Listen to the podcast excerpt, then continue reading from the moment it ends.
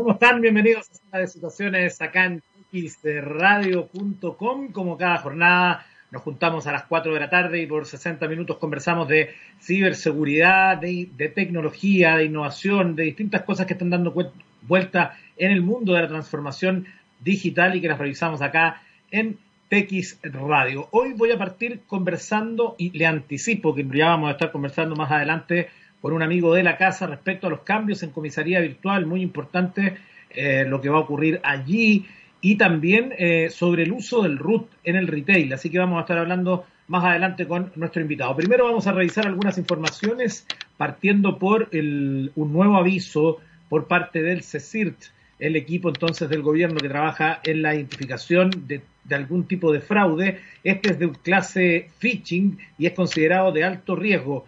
Em, es un supuesto correo electrónico que aparentemente proviene de Microsoft. El atacante intenta persuadir a la víctima para utilizar un enlace en el cuerpo del correo. En el mensaje se dice que Microsoft cerró todas las versiones antiguas y cuentas inactivas y sugiere al receptor del correo verificar la cuenta a través de un enlace. Enseguida advierte que si no realiza la verificación, la cuenta será cerrada. Al seleccionar el enlace para comprobar el estado de la cuenta, la víctima es dirigida a un sitio falso donde se expone al robo de credenciales. Así que ya lo sabe, este correo que está llegando por supuestamente de Microsoft dice, estimado suscriptor, de Microsoft, cerramos todas las versiones antiguas y usuarios inactivos a partir del 8 de agosto, del 8 de noviembre, perdón. Verifique su dirección de correo para evitar la desactivación de la cuenta y ahí entonces se dispone de este enlace fraudulento que dice haga clic aquí para comprobar. Eh, y abajo se reitera esto, su cuenta se eliminará automáticamente desde el 8 de noviembre si no se ha verificado. Finalmente dice gracias equipo de soporte por correo 2020 Microsoft Corporation. Así que ya lo sabe, si le llega este correo, no haga caso, no es real esta phishing entonces que está en, activo en nuestro país. Bueno, hablando de eh, problemas que uno puede tener con eh, Windows, justamente están cuando, lo que ocurre cuando uno no actualiza el, eh, el sistema operativo. De hecho, cada, cada mes se lanza el llamado Patch Tuesday, que es entonces un parche de seguridad que em, de alguna manera viene a, arreglar los problemas que se han generado durante el último periodo de 30 días. Em, sabemos que esto ocurre cada segundo martes de cada mes, donde entonces se lanzan los parches de seguridad de Windows y Office. Y normalmente usted, su sistema operativo, cuando usted apaga el computador y ya está disponible ese parche, seguramente le debería decir actualizar y apagar, eh, y por lo tanto ahí quedaría Em, actualizado. Ayer la compañía entonces no faltó a su sitio y lanzó los parches para un total de 120 vulnerabilidades, 17 de ellas críticas, echando un vistazo al listado de las mismas que viene a solventar, se encuentran con, que con varias que permiten a un potencial atacante tomar el control de tu PC solo con que realices alguna tarea cotidiana, como abrir un archivo de video, navegar por la red o abrir un documento adjunto. Y entonces allí se destacan además eh, cuatro problemas eh, fundamentales. Uno, reproducción de un archivo multimedia, un manejo incorrecto de los objetos en la memoria de Windows Media facilitaba corromper esta y abría la puerta de que un atacante lo aprovechara para instalar programas, acceder a datos o crear nuevas cuentas de administrador. Segundo, navegando por un sitio web o manejando un archivo HTML. La actualización también solventa una vulnerabilidad de día cero detectada por Kaspersky Lab y que afecta a Internet Explorer 9, pese a su sustitución por Microsoft Edge, sigue siendo un componente que viene instalado de forma predeterminada en Windows 10, por lo que la vulnerabilidad ha sido calificada como crítica para Microsoft. 3. Leyendo un archivo PDF en MS Edge. las culpas no recaen solo sobre el vetusto Internet Explorer, dice esta nota de Game Beta. Su sucesor, Edge, también incluye una vulnerabilidad que permite a un atacante aprovechar una corrupción de memoria para tomar el control de nuestro sistema. En este caso, los problemas aparecen al visualizar un documento PDF hospedeado en un sitio y especialmente diseñado para aprovecharse de esta vulnerabilidad. Y finalmente, cuatro, recibiendo un email en MS Outlook, dice, sí, también en este caso es un potencial problema de memoria que podría dejar nuestro equipo completamente en manos de un atacante. Esta vez el problema estaría en un archivo adjunto malicioso que podríamos abrir desde Microsoft Outlook. Ahí está entonces, por eso es tan importante instalar los parches de seguridad. Por ejemplo, a mí ayer, después que terminé el programa, cuando iba a apagar el notebook, ya estaba disponible y por supuesto lo actualicé de inmediato eh, para no arriesgarme a tener problemas. Bueno, además, queremos hablar de retomar la historia de TikTok. TikTok está en el ojo del huracán. Recordemos que Estados Unidos le ha puesto fecha límite para que cambie su modelo de negocios o será bloqueado en el país eh, norteamericano. Y entonces hoy se cuenta que TikTok espiaba hasta la dirección MAC de sus usuarios en Android. Acá dice entonces que a lo largo de las últimas semanas se destaca entonces este problema que ha tenido con Estados Unidos y entonces se señala que en el más reciente de los giros relativos a este drama ha reventado una auténtica cloaca al descubrir que por lo menos hasta el año pasado TikTok rastreaba hasta la dirección MAC de los usuarios de Android.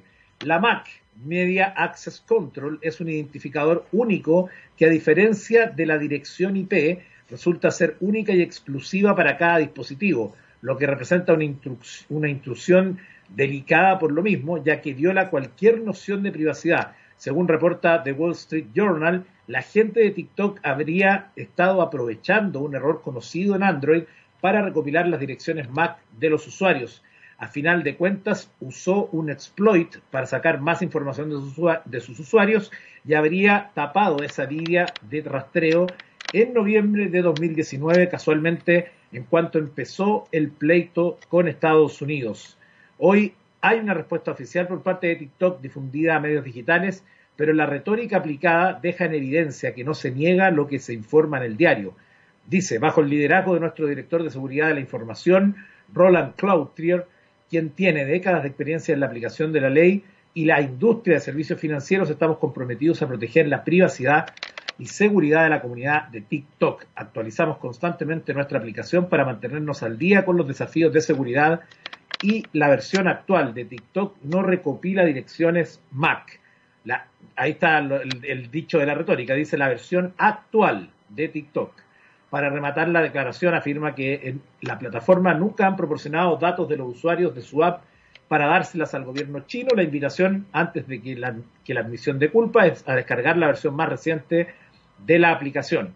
Pero existe un pequeño gran detalle, la recopilación de direcciones MAC va contra las políticas de usos de Google.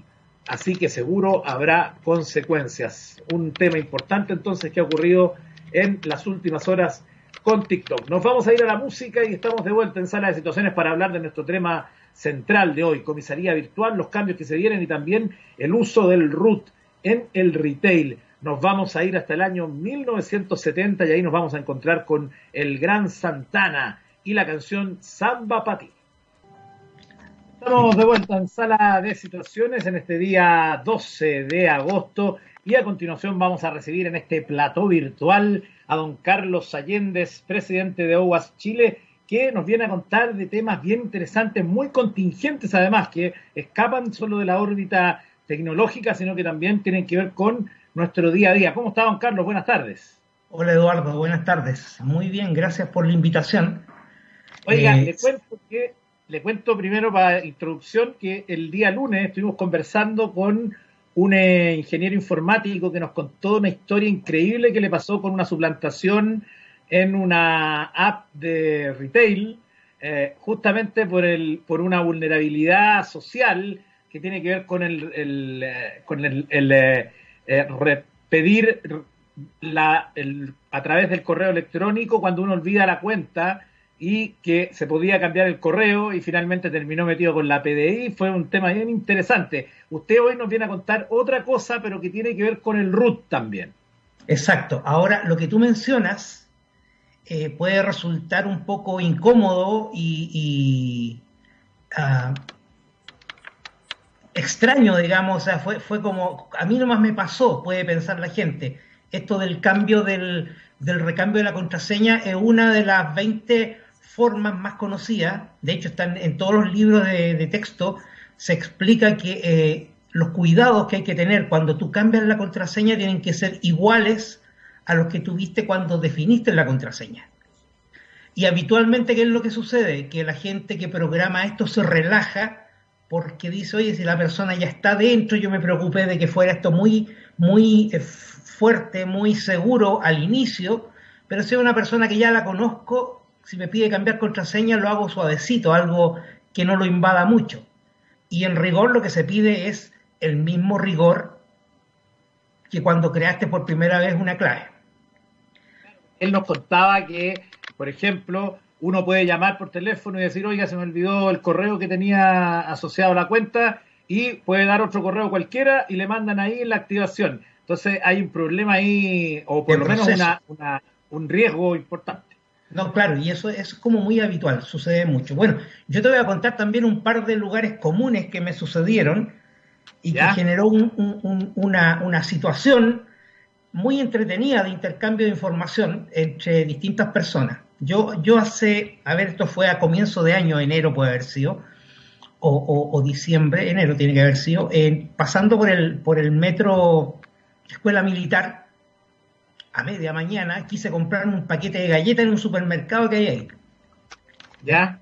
Y pasé a comprar mi paquete de galletas cuando veo uno con chispas de chocolate muy apetitoso que tenía 260 pesos de descuento y yo me dicen descuento y empiezo al tiro a, a, salivar, digamos. Entonces tomé el paquete de galletas y me fui raudo a la caja. Y, cuando llego allá, la persona amablemente me dice: Mire, esto tiene descuento si usted me entrega su RUT. Pero yo no quiero entregar mi RUT, entonces no tiene descuento, tiene que pagarla con todo el precio. yo, como trabajo en esto, me resistí y me fui. Y salí del, de la estación de metro. Hay, hay otro supermercado, hay otro supermercado afuera. Y pasé allá y la galleta estaba exactamente al mismo precio con el descuento.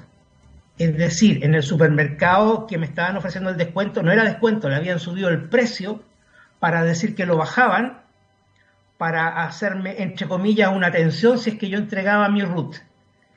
Lo feo de la situación es que los dos supermercados pertenecen a la misma empresa propietaria.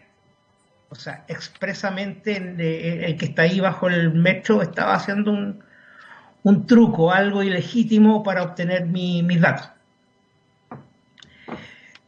Uno, eh, bueno, yo publiqué esto y lo publiqué a raíz de que me pasó hace unos días atrás, hace seis días atrás, que estaba nuevamente en un supermercado y había llenado todo mi carrito con todas las cosas. Tú sales con salvoconducto, así que tienes que volver rápido con todo lo que vas a comprar y llego a la caja y me pasa exactamente lo mismo.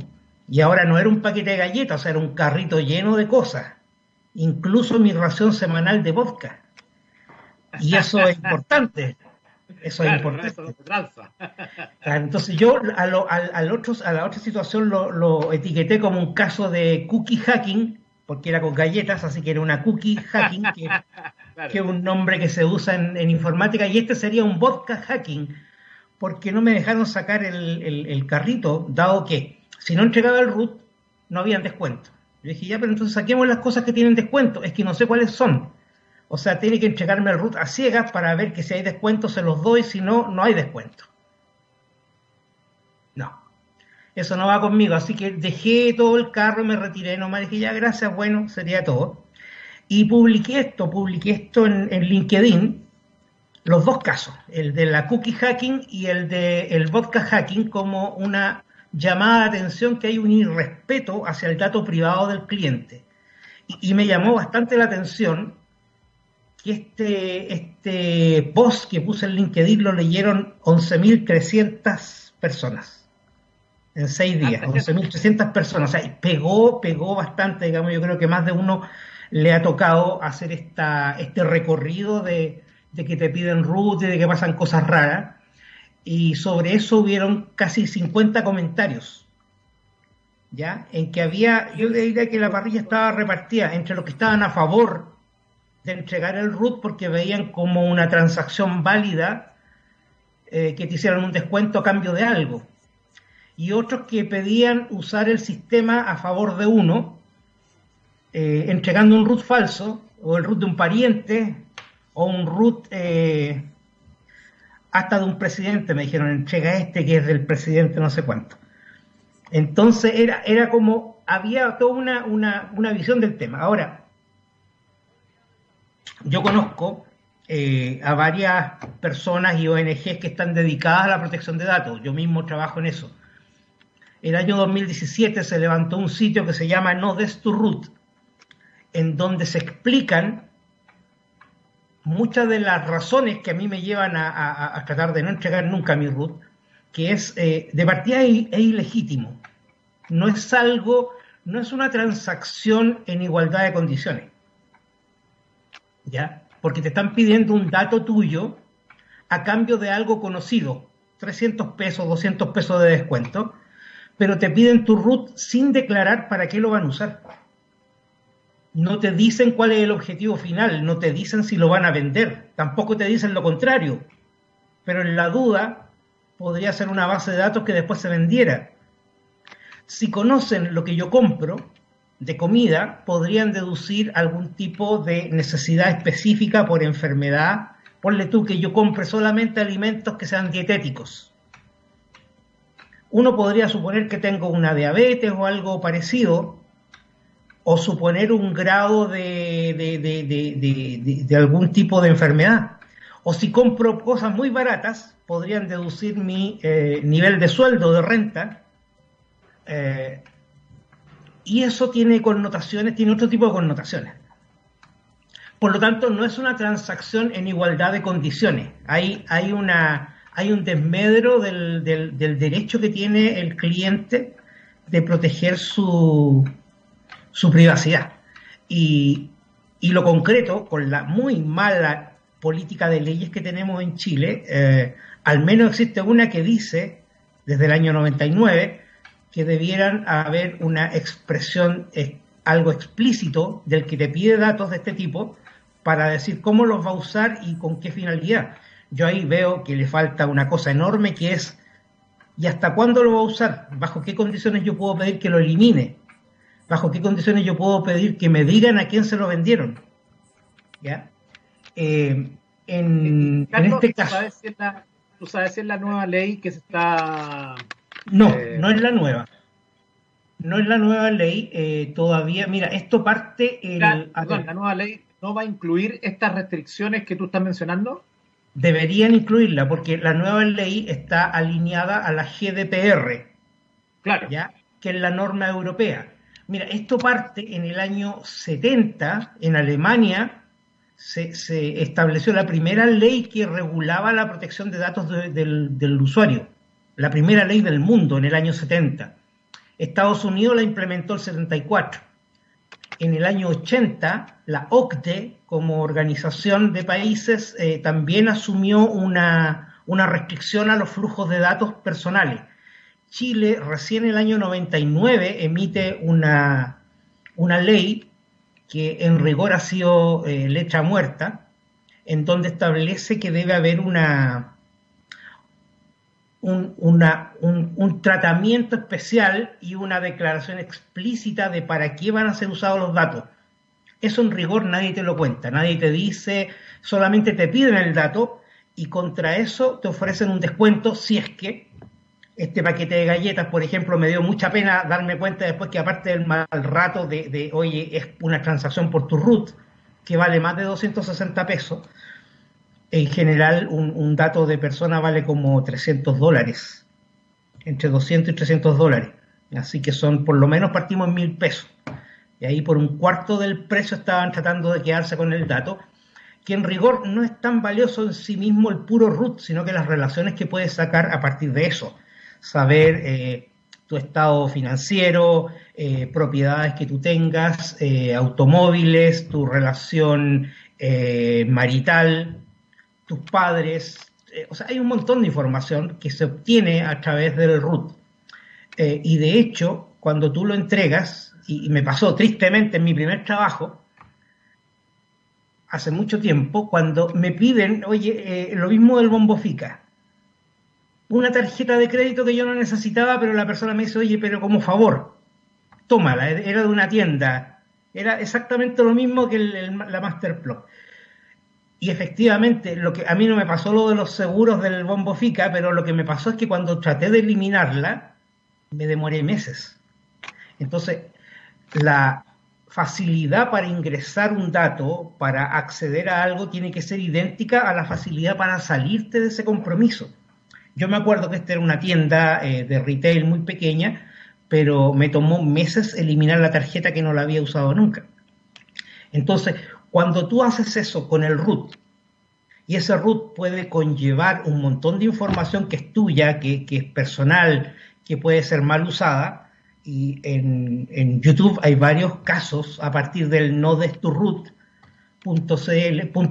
perdón, em, que tiene connotación legal, incluso gente que ha sido demandada porque su root fue mal usado para sacar o comprar o, robarse algunos puntos de tiendas ¿ya? de otros clientes. Entonces eso ya es, un, entramos en el plano del delito, entramos en el plano de la suplantación, lo que tú acabas de describir, y por lo tanto el llamado es, más allá de que uno piense que está bien, que por último mi root lo conoce todo el mundo, eh, de aquí en adelante uno debería por lo menos tratar de que te digan cuál es el compromiso que asumen cuando te están pidiendo ese dato. Si van a, si el derecho es tuyo a pedir que lo eliminen, si el derecho es tuyo a saber a quién se lo entregaron, si el derecho es tuyo a saber para qué uso específico va a ser utilizado.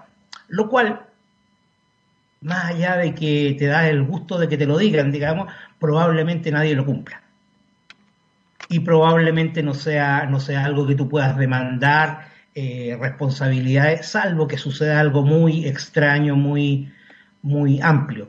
Hoy en día, la mayoría de los países está eh, regulando por la GDPR, que es una normativa de protección de datos de la Unión Europea, la General Data Protection eh, Regulation, que establece un conjunto de criterios básicos para compartir los datos Prueba de esto, o, un elemento que se ha ganado con esto, que por ejemplo tú hoy día puedes ir a Facebook y pedir que te entreguen todos los datos que alguna vez subiste, toda la fotografía, todos los eh, comentarios que hiciste, lo puedes bajar y tenerlo en un archivo para saber qué dijiste en qué momento de tu vida.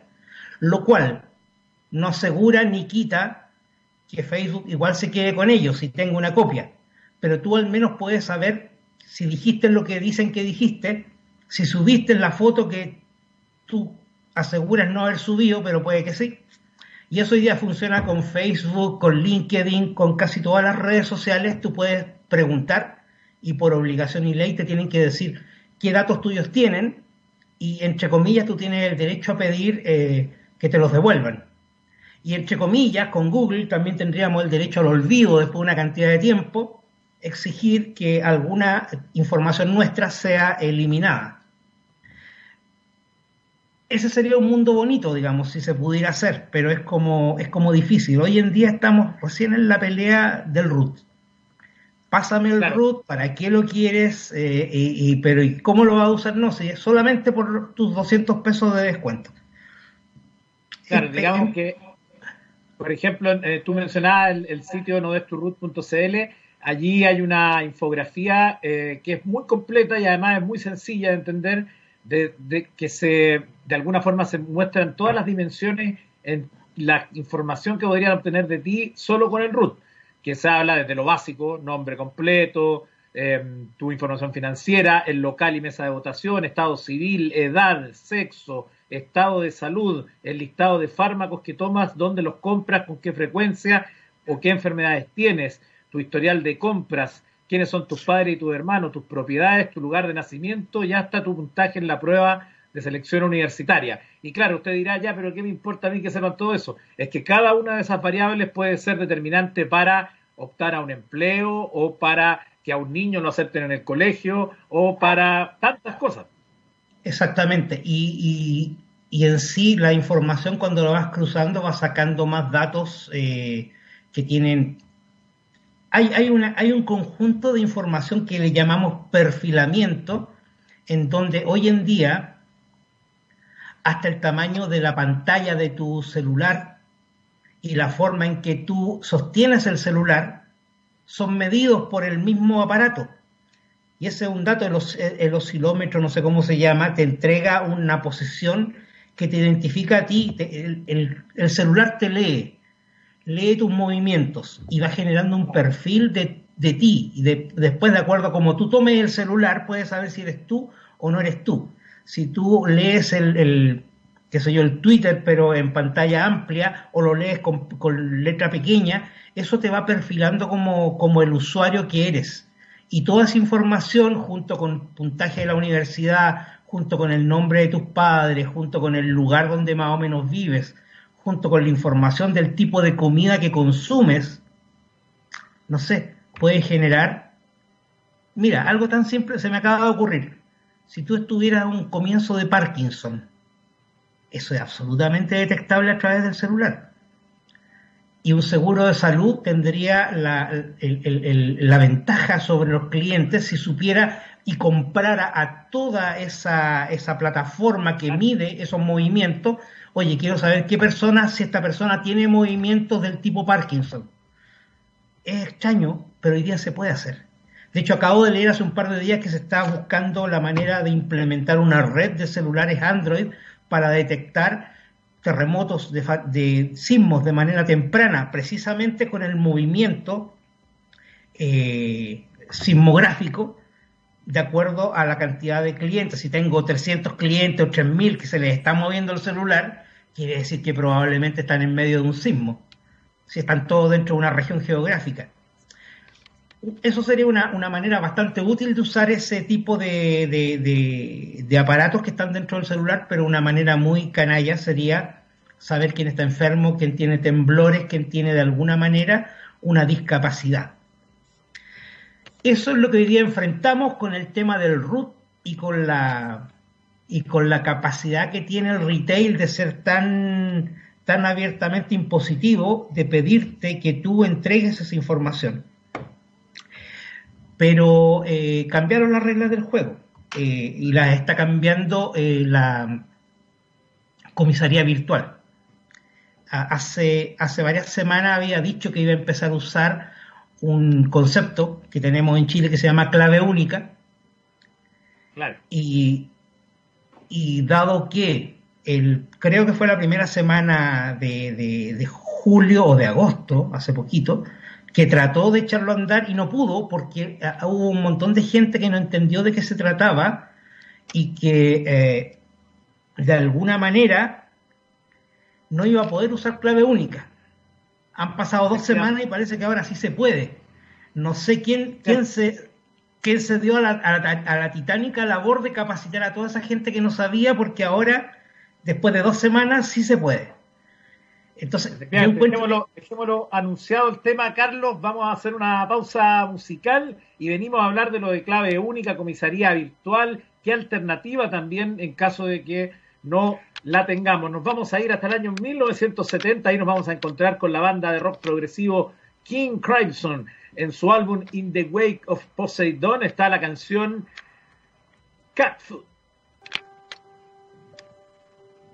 Estamos de vuelta en Sala de Situaciones. Hoy estamos hablando con Carlos Allende, que es un amigo de la casa y ya lo habíamos mencionado, ya hablamos largamente del uso ilegítimo del root en el retail, pero ahora queremos cambiar de tema para algo que va a volver a ser, eh, va a volver a estar en la noticia, Carlos, que es la clave única con este nuevo cambio que ha implementado o está implementando Comisaría Virtual. Por lo menos hoy lo que uno puede ver al tratar de pedir un permiso es que está la opción con cédula de identidad, con clave única y extranjeros. ¿Qué es lo que va a ocurrir y cuál es el punto de la clave única, Carlos? Ok, bueno, aquí viene un tema eh, que en el origen se esperaba y de hecho así lo, así lo tiene el argumento que está en la propia eh, comisaría virtual, que funcionaba y funciona con clave única. Y por lo tanto, eh, el hecho de usar el root fue una solución paliativa temporal. Y ahora ya le pusieron fecha definitiva para el próximo lunes, 17 todos los servicios, todos los salvoconductos se van a pedir con clave única y ya no con clave eh, con root. Con root. Exacto. La gente que no tiene clave única eh, va necesariamente tiene que ir a buscar eh, o a crearla a, una, a un tótem o a una oficina del registro civil. O sea, tiene que ir físicamente. No hay alternativa. Salvo lo leí en alguna parte, dice que eh, tengas un root creado recientemente, hace cuatro años o menos.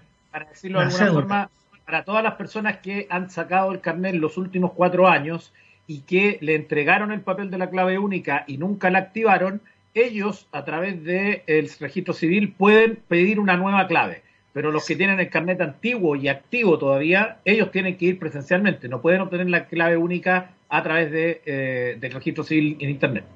Ok, ya.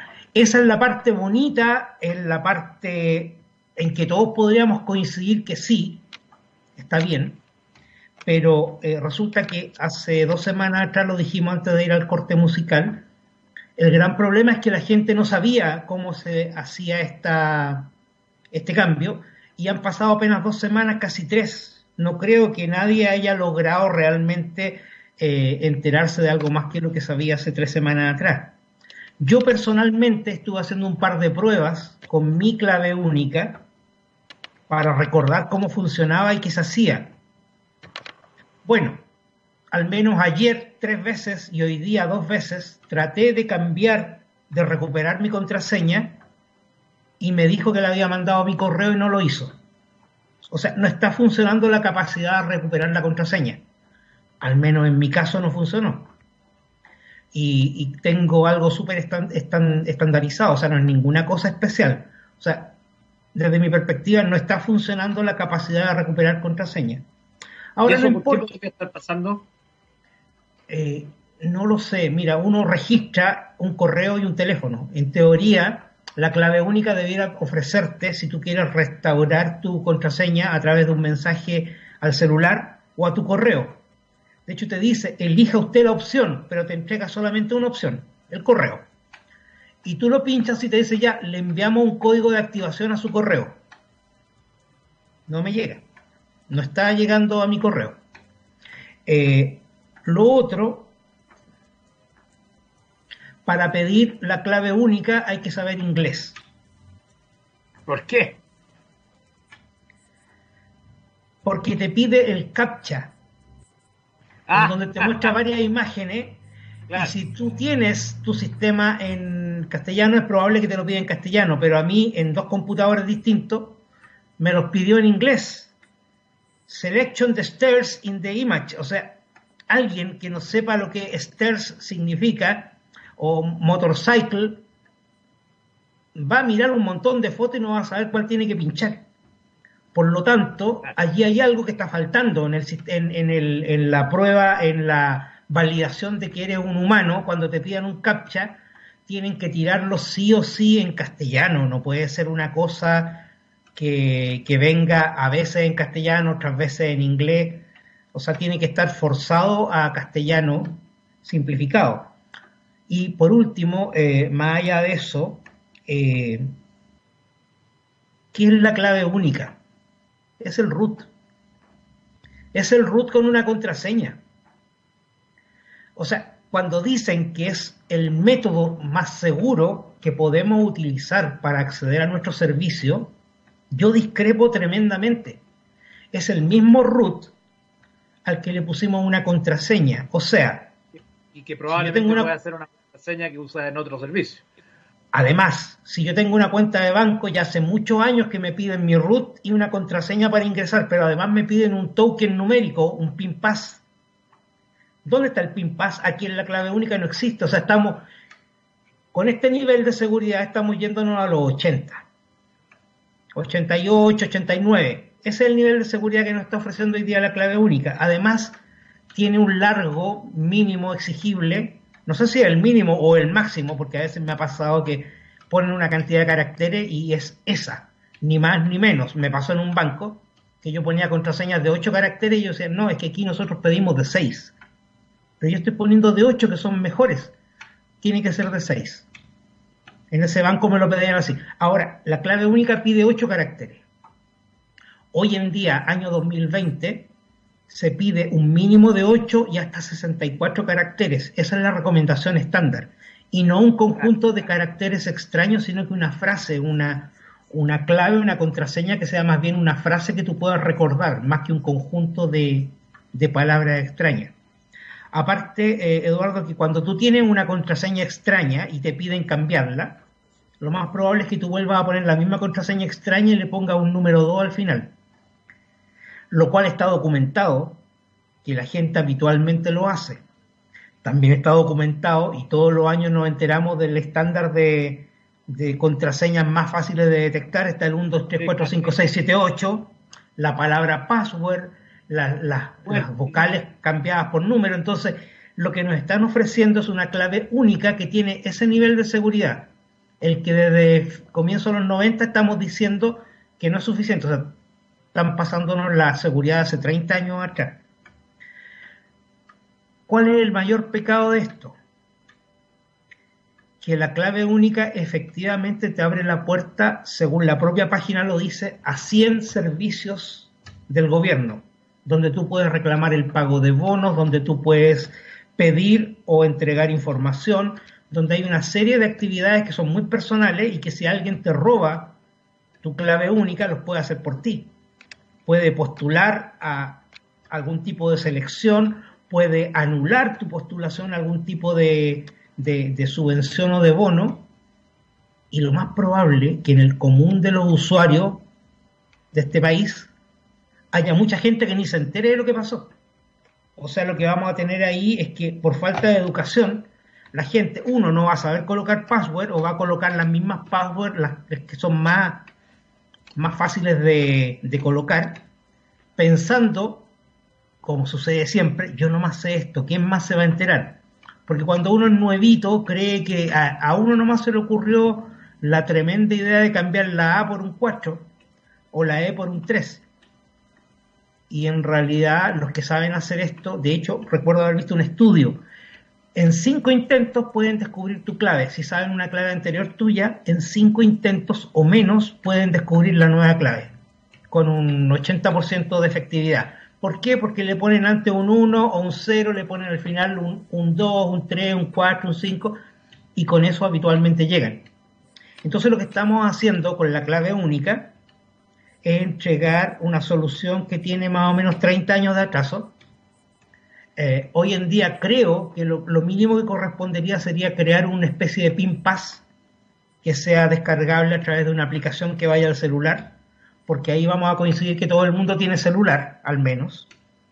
Entonces tendrías una forma de entrar con una clave, con un root y con un número generado en tu celular, lo cual siendo una solución adecuada, no es la mejor, no es la que más me gusta. Yo sigo usando el PIN Pass de llavero. Yo no trato de no instalar aplicaciones en mi celular. Desconfío mucho de la seguridad que pueda tener en el celular. Prefiero usarlo para lo mínimo posible. Eh, bueno, más allá de la clave única, vi otra cosa que no me gustó mucho, que es una alternativa, le llaman clave local. Eso, para que, para que hablemos de esa alternativa para las personas eh, que en estos últimos minutos, que se llama registro local, que está en la misma comisaría virtual. Exacto, le llaman registro o clave local y en el fondo lo que hace es pedirte, si tú no tienes los datos registrados en la clave única, te pide crear un usuario en, comisaría virtual. Nuevamente, no dice para qué, aunque uno podría suponer que es para todo y exclusivamente para los servicios que están eh, ofrecidos los salvoconductos de la comisaría virtual uno podría asumir que es para eso y no para otra cosa, pero no lo dice. Te pide una serie de datos que son como los mismos y agrega un poco más.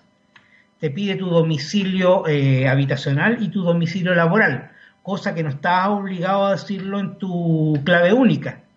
O sea, esto siendo una clave alternativa es más exigente que la clave única, siendo una clave alternativa y temporal.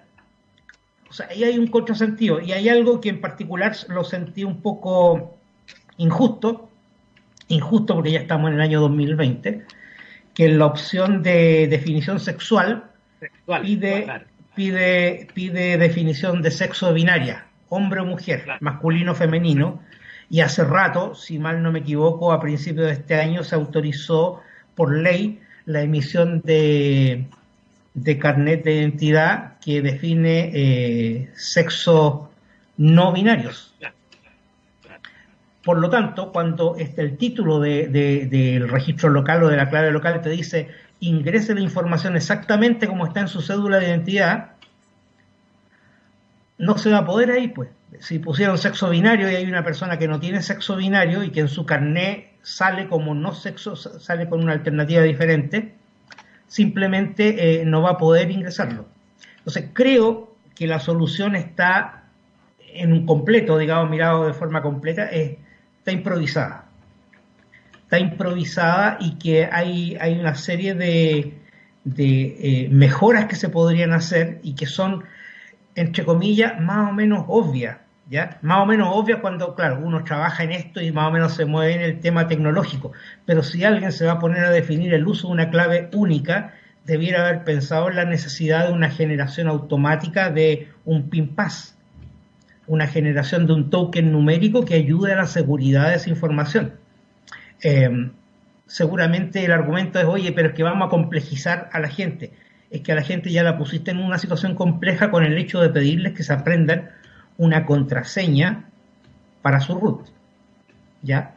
Podría haber sido, no sé, no sé cuál será la forma en que se usa en otros países realmente, países avanzados, no de la región, algo así como Estonia, como Nueva Zelanda, no sé, que realmente tengan una, una, una, una cultura tecnológica mayor que la nuestra.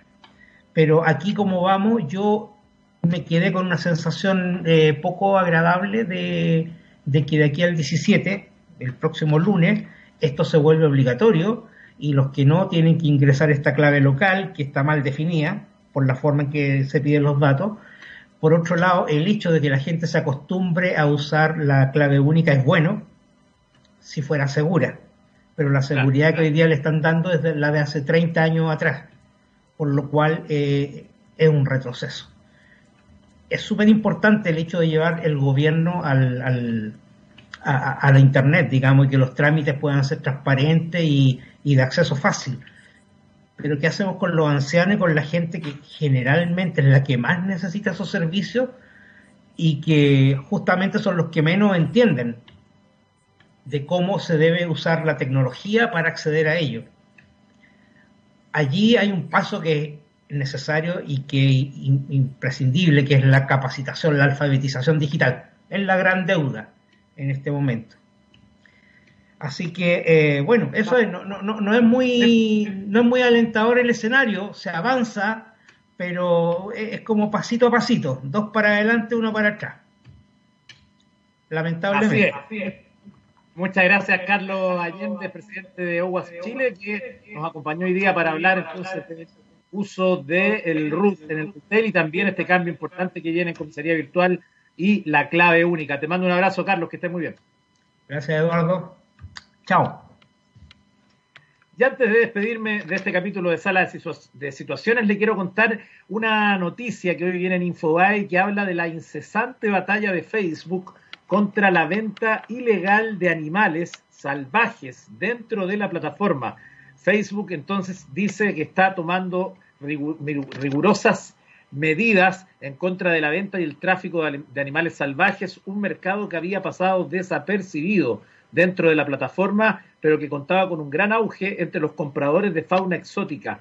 Este tipo de actividades van en contra de los términos y condiciones establecidos por Facebook, pero a pesar de ello, los vendedores siguen operando en línea.